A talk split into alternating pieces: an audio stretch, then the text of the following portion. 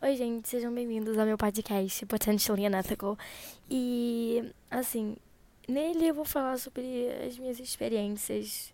E, para falar bem a real, são experiências de uma vida tediosa que gira em torno de absolutamente nada. É, eu acho que esse sentimento de solitário é muito mútuo, por isso que, como eu amo ouvir podcasts e eu amo passar meu tempo fazendo merdas inúteis, eu vou fazer agora uma merda inútil, porém que foi por vontade minha e vou compartilhar com vocês ela.